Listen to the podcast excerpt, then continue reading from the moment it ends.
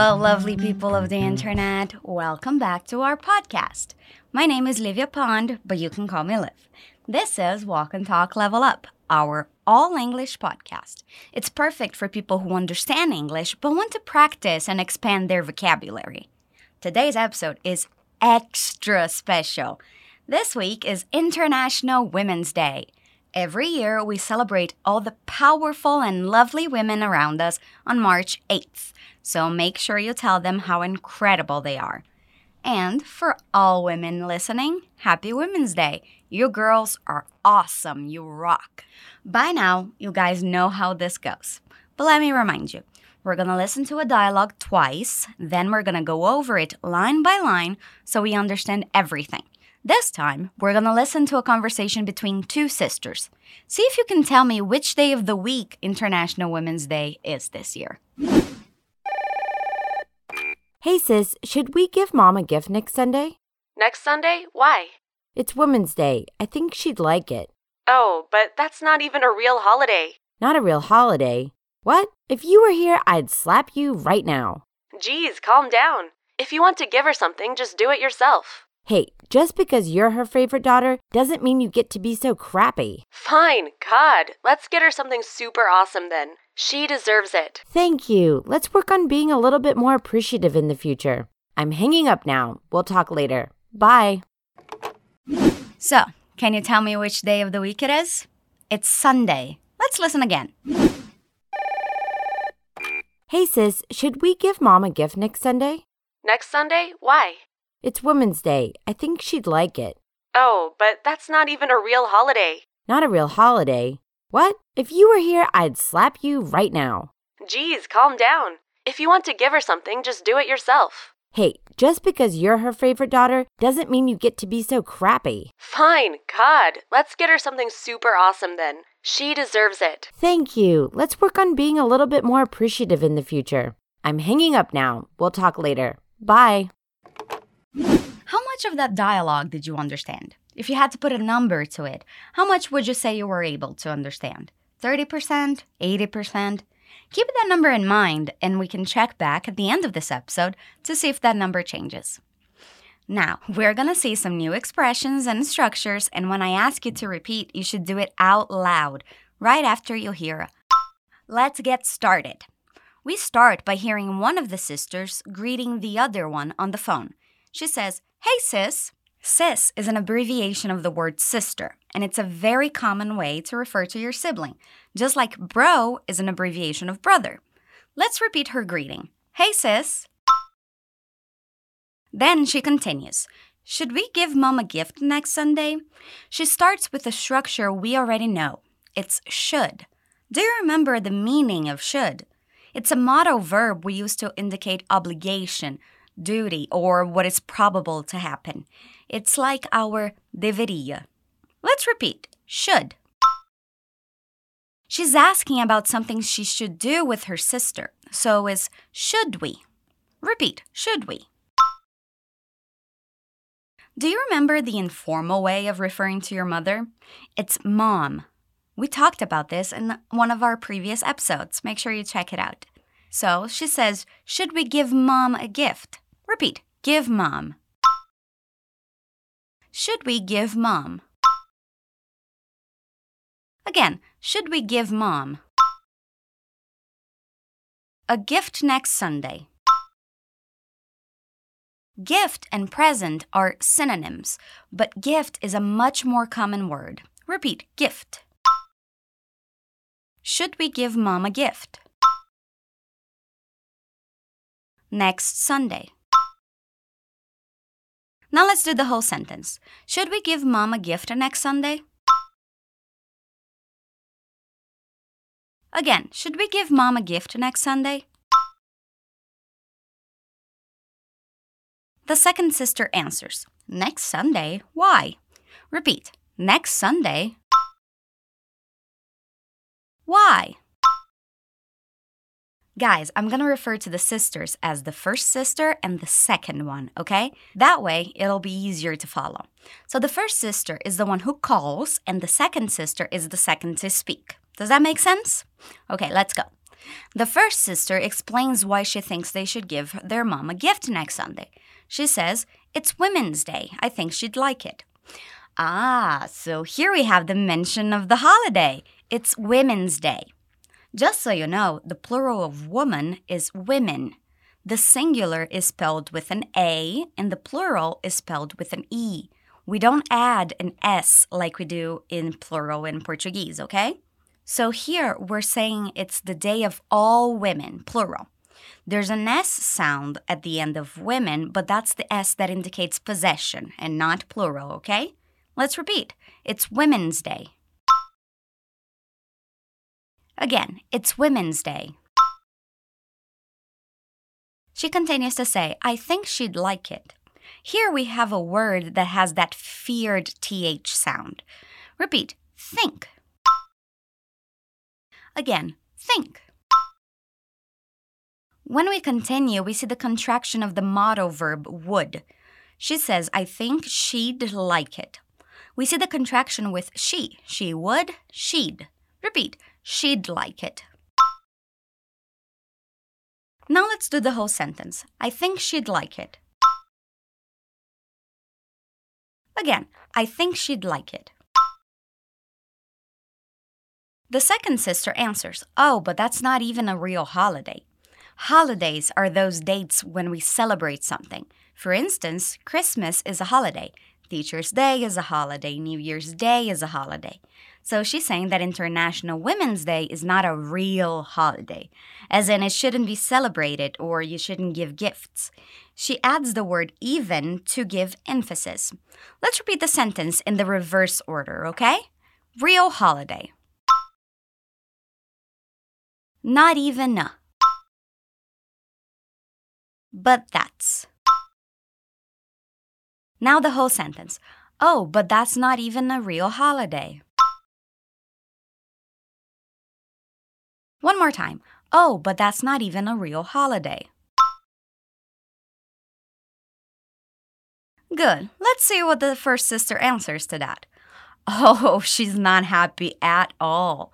In fact, she repeats part of her sister's statement in a show of disbelief. That means she doesn't believe what she's hearing. Let's repeat, paying attention to the intonation. Not a real holiday? She even adds a what, she's so shocked. Repeat, not a real holiday? What? She continues saying, If you were here, I'd slap you right now. So she's really angry, threatening violence kind of angry. We have an interesting structure here. In this sentence, we have what we call a conditional. Conditionals are what we use to talk about things that are possible. There are four types of conditionals, but we won't go into them today. The one we're seeing here is used to talk about things that didn't happen and their imaginary results. So, if the sister was next to her, she would slap her. Let's repeat. If you were here, I'd slap you right now. Now the whole sentence. If you were here, I'd slap you right now. Notice that the would contracted with I there? Repeat one more time. If you were here, I'd slap you right now. Good job, guys. Then we hear the second sister saying, Geez, calm down. Geez is an expression that is very, very commonly used by natives, and it's a different way of saying Jesus or oh my God. It's a nicer way that doesn't involve calling out deities. Let's repeat Geez. Great. Now notice the intonation in the whole sentence.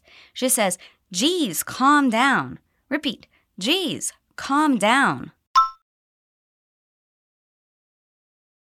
She continues, If you want to give her something, just do it yourself. Here we have an expression you may have heard before. It's do it yourself. If you like YouTube videos and arts and crafts, you definitely heard it. It's usually abbreviated to DIY in that context.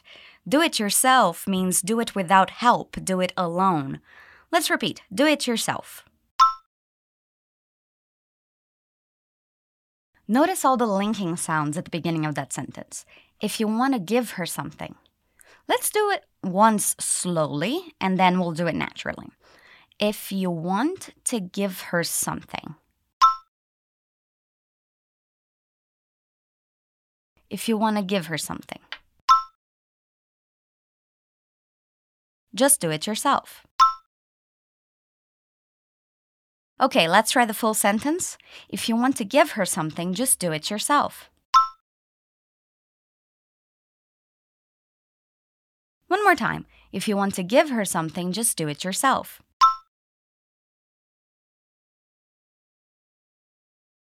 Now the first sister says, Hey. In this case, it's not a greeting like we saw in the beginning. It's a way to call attention. In this case specifically, it's a way to call attention and reprimand at the same time. Let's see what she says next. Just because you're her favorite daughter, it doesn't mean you get to be so crappy. That's a big sentence, but we can get through it easily if we break it down. Let's start with just because you're her favorite daughter. Repeat, just because. Just because you're her. Just because you're her favorite daughter. Good. Now let's work on the rest of that sentence. She says, It doesn't mean you get to be so crappy. Repeat, it doesn't mean. Again, it doesn't mean you get to be so crappy. So here we have an expression and a new word to learn.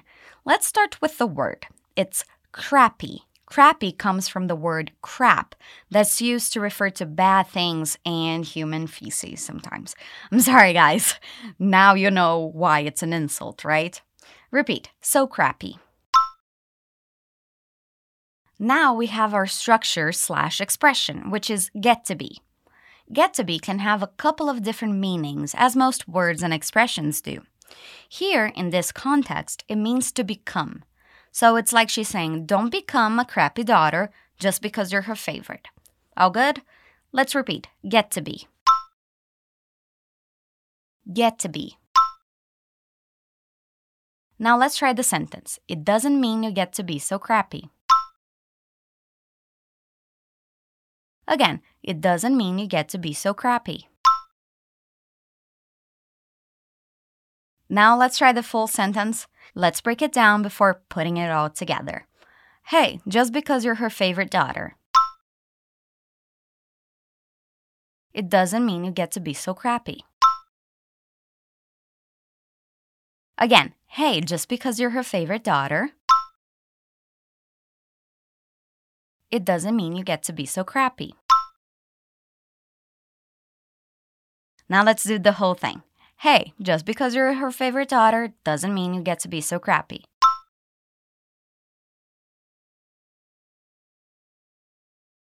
One more time. Hey, just because you're her favorite daughter doesn't mean you get to be so crappy.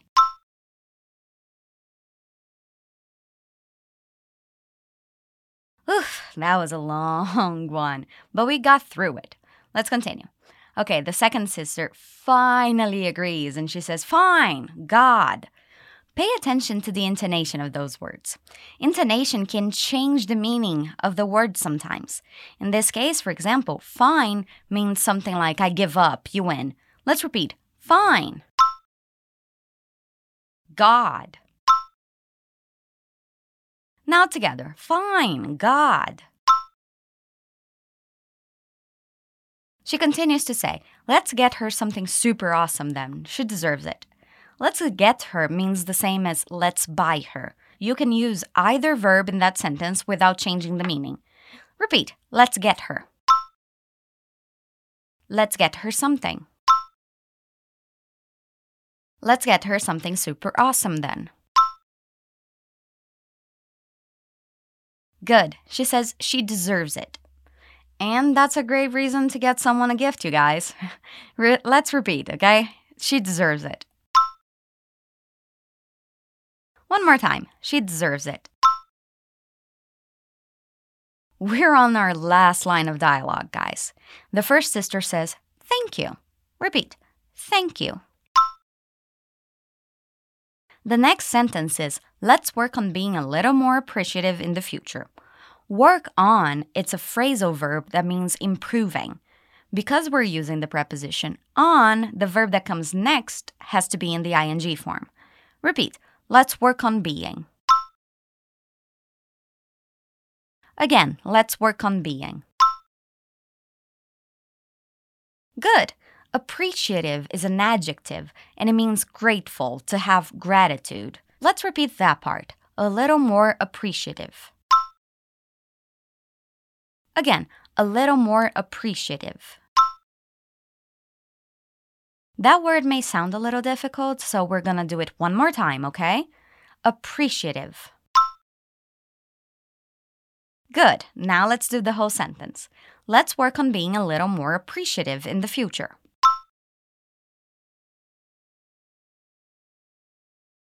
One more time. Let's work on being a little more appreciative in the future.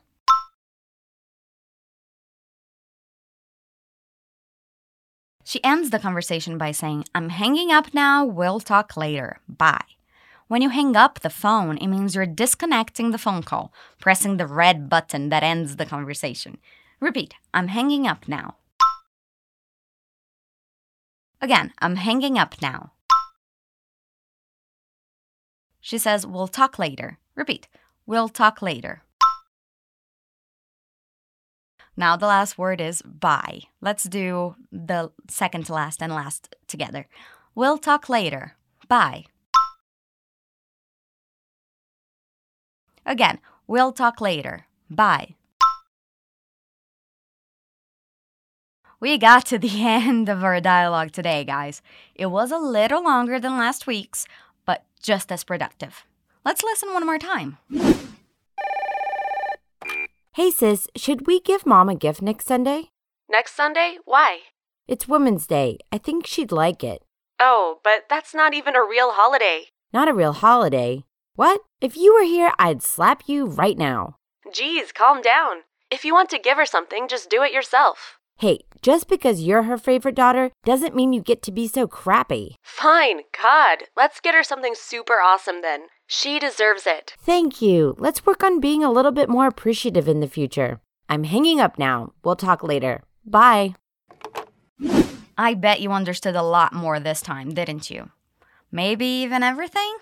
Check back to that number you said in the beginning and see how that changed. Let us know in the comments down below. As always, you can check out the PDF file for this episode in the description. There you'll find the dialogue and all the things we worked on today, and more examples so you can see how to use them in different situations. And in honor of International Women's Day, how about we get more international? Did you know we now have podcasts in French and in Spanish? Make sure you check them out. You can find them at Espanhol com Ravi Carneiro and Francês com Ravi Carneiro. That's it for today, guys. I'll see you next Wednesday. Stay awesome.